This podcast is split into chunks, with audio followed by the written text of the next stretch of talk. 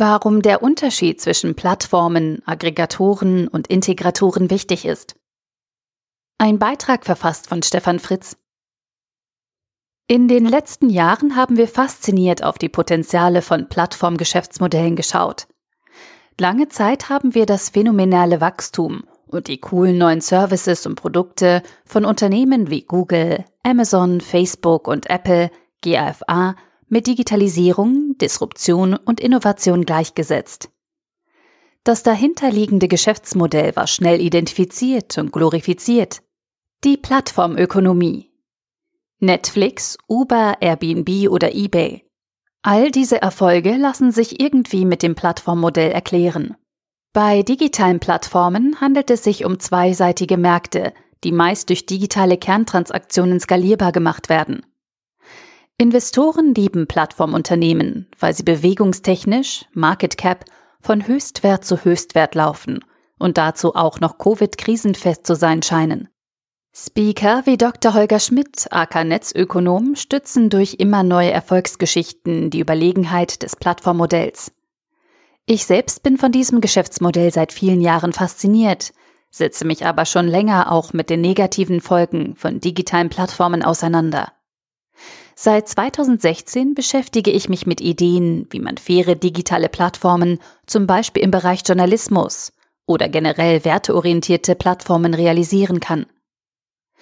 In den letzten zwei Jahren mehren sich die kritischen Stimmen in den Medien und Veröffentlichungen. Da geht es um Datenschutzaspekte, weil vor allem US-amerikanische Konzerne den europäischen Datenschutz hintergehen. Dieses Thema hat Max Schrems bereits 2015 publik gemacht. Es geht darum, wie die großen Konzerne wie Google und Facebook mit unseren Verhaltensdaten Geld verdienen und uns manipulieren. Es geht um Missbrauch von Monopolen. Hier muss sich neben Google und Facebook vor dem US-Kongress inzwischen auch Apple in Bezug auf seine App Store-Richtlinien rechtfertigen. Und es geht darum, dass die großen Internetkonzerne nirgendwo Steuern zahlen, obwohl sie Millionen verdienen. Mit Matthias Döpfner gibt es in Deutschland einen Google-Kritiker, der sich auf Urheberrechte speziell von Verlagen und Medienunternehmen bezieht. Er hat mit dem Leistungsschutzrecht ein Konzept entworfen und in Deutschland in Gesetze packen lassen, muss aber gerade fürchten, dass die Macht aus Legislative und dem langen Atem der US-Konzerne so gewaltig ist, dass sich die zum Schutz gedachten Gesetze nun gegen die zu Schützenden wenden. Sind Plattformgeschäftsmodelle jetzt gut oder böse. Wie immer kommt es darauf an, aber vor allem scheint nach ein paar Jahren Plattformökonomie der Zeitpunkt gekommen zu sein, die Systematik und das Modell weiter zu verfeinern. Genau das hat Ben Thompson auf seinem Blog stratechery.com schon begonnen. Er unterscheidet die Geschäftsmodelle der Plattformen in Aggregatoren und Integratoren, so wie die eigentlichen Plattformen. Nach seiner Logik sind Google mit seiner Suche, Netflix und auch Spotify eben Aggregatoren und keine Plattformen im engeren Sinne. Ich finde diesen Gedanken absolut hilfreich, weil man damit ein wenig Ordnung in die unübersichtliche Welt der Plattform-Geschäftsmodelle bekommt. Und wir können live und in Farbe mit dabei sein, wenn sich Tim Wu, der 2003 den Begriff Netzneutralität prägte, und Ben Thompson über die Abgrenzung von Plattformen und Aggregatoren betteln. Dabei sind sie sich über einen Großteil der Unterschiede und der Modelle dahinter weitestgehend einig. Aber Tim Wu folgt den Logiken von Ben Thompson nicht, was daraus für eine Regulierung abzuleiten ist. Ein wirklich schwieriges Unterfangen, wenn man bedenkt, dass wir versuchen, diese Internetgiganten vor allem mit dem Monopolrecht in die Schranken zu weisen.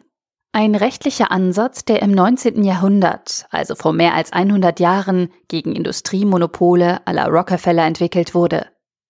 Auf jeden Fall eine lohnende, spannende Diskussion, die wir weiterhin verfolgen sollten. Wie grenzen sich Aggregatoren gegenüber Plattformen ab? Aggregatoren bündeln Angebote für ihre Kunden. So konnte man in den Anfängen von Netflix Filme digital streamen, die man sich sonst mühsam bei verschiedenen Anbietern hätte kaufen oder leihen müssen. Netflix war bis vor circa drei Jahren die Möglichkeit, auf den Großteil des Mainstream-Marktes an Filmen und Serien komfortabel zu einem niedrigen Preis zuzugreifen. Inzwischen hat Netflix seine Marktmacht missbraucht, hat sich zwischen uns und das Gesamtangebot geschoben und will uns einfach nur noch ablenken oder netter gesagt unterhalten. Wer Netflix schaut, benötigt keine Filmkritiken von Zeitschriften und keine Wertungen von anderen Usern wie bei Amazon. Im Vertrauen auf den Netflix-Algorithmus weiß ich, dass ich mit Betätigen des Weiter-Buttons die nächsten 45 Minuten unterhalten werde. Damit ist Netflix ein sehr gutes Beispiel für das Potenzial von Aggregatoren und zugleich für das mit ihnen verbundene Risiko.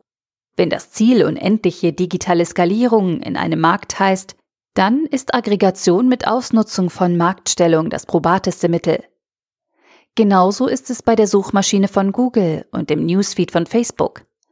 Inhalte anderer Anbieter werden aggregiert und mit einer neuen Zielrichtung, nämlich Gewinnmaximierung für den Aggregator, an die Konsumenten dahinter weitergereicht. Die eigentliche Intention des Contents tritt in den Hintergrund. In den Vordergrund rückt die Bindung der Aufmerksamkeit des Konsumenten an den Aggregator. Bei Amazon ist es viel komplizierter, weil Amazon aus sehr vielen verschiedenen ineinander verschachtelten Geschäftsmodellen besteht. Der Amazon Marketplace ist eine digitale Plattform, über die viele verschiedene Händler in einheitlicher Form ihre Waren präsentieren, suchbar machen und dann auch noch bezahlen lassen können. Der Konsument kennt die verschiedenen Händler. Er weiß, dass der Vertrag über Amazon vermittelt wird, aber zwischen den einzelnen Händlern und dem Endkunden zustande kommt. Über diese echte Plattform hat Amazon das Aggregator-Modell gelegt. Bei Amazon kann man auch direkt an der Plattform vorbei auf sehr viele verschiedene Waren zugreifen.